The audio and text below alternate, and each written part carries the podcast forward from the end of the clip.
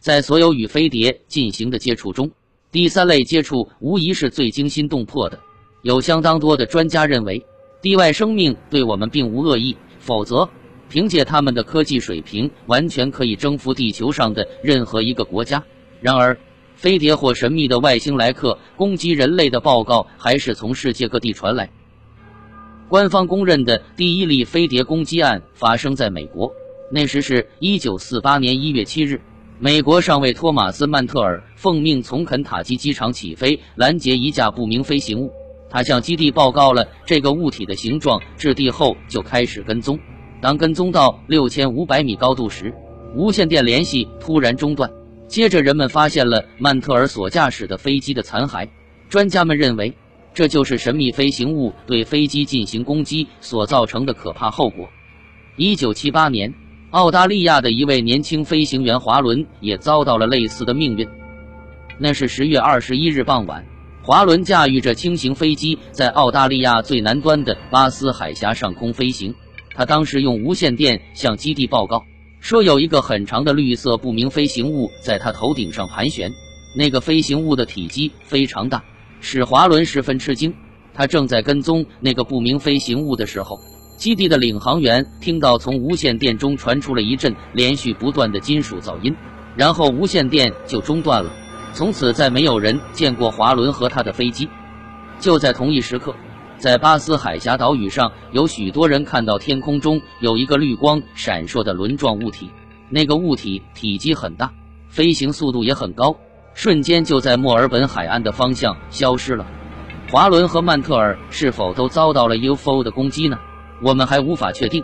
不过有一点都相同，那就是他们都是在跟踪一个不明飞行物，而这样的跟踪很可能对那个不明飞行物造成了威胁，使他动用了武力。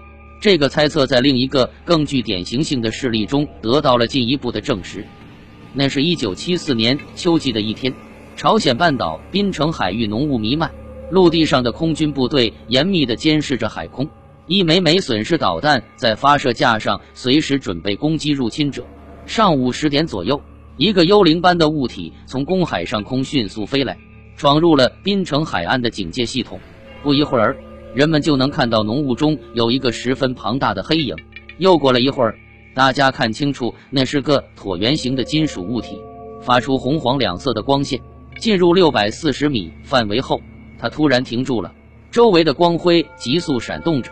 基地指挥部仔细观察了这架飞行器，发现它上面没有任何标记，立刻断定这是一架怀有敌意的飞行器。第四发射台的上尉马上下令发射导弹，一枚损失导弹立即腾空而起，直扑不明飞行物。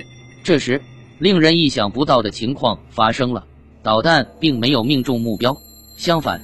一道白炽的强光准确无误地击中了运载火箭和弹头，转眼之间就把导弹融化了。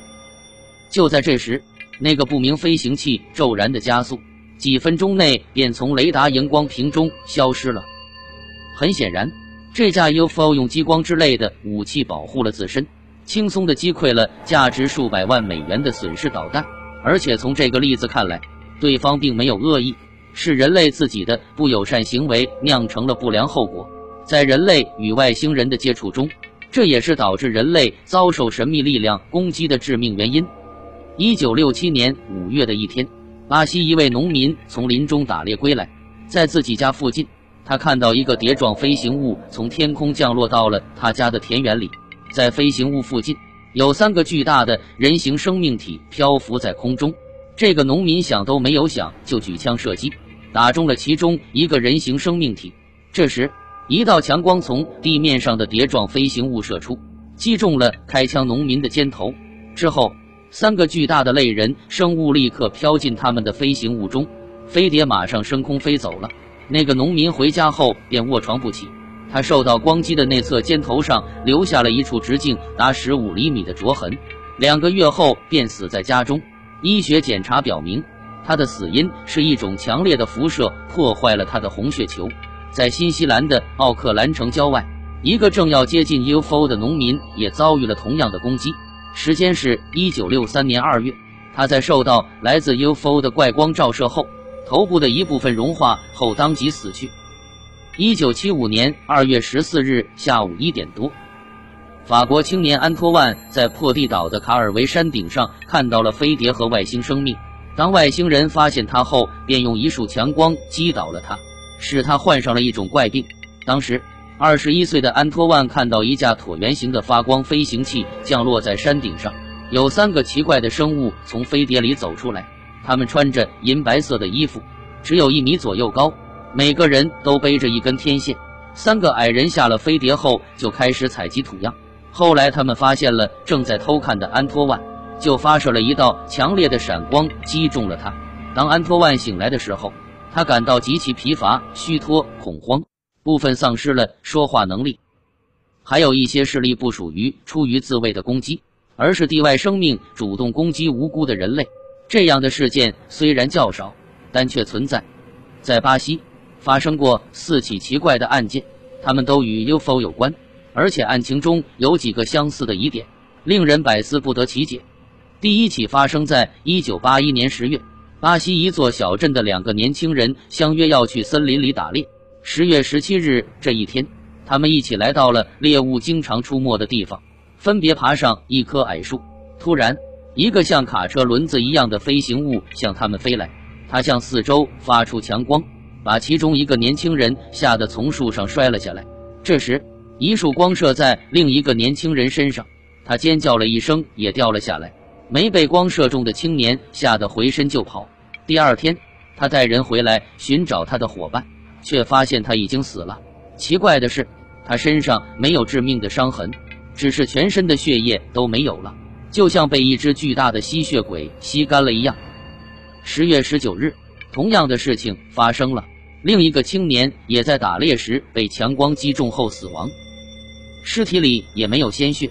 不久之后，一个在山顶干活的人被不明飞行物射出的强光击中，几天后在精神失常的情况下死去。接着，另一个人又在狩猎时遭遇飞碟，被攻击后丧生。这四起一案发生后，警方对证人和目击者进行了测谎和调查，结果表明他们没有撒谎。UFO 中射出的光线确实杀死了人类。在其他攻击事件中，攻击方式依旧是通过神秘的光束。虽然这些攻击都给人造成了极大的伤害，但还都不能说明 UFO 是怀有恶意。因为这样的主动攻击案例在所有的飞碟案例中是微乎其微的。究竟有没有飞碟？飞碟上的乘客是否对人类抱有不良的企图？我们谁都不知道。我们只希望，如果这一切是真实的。外星人是我们友善的朋友，而不是敌人。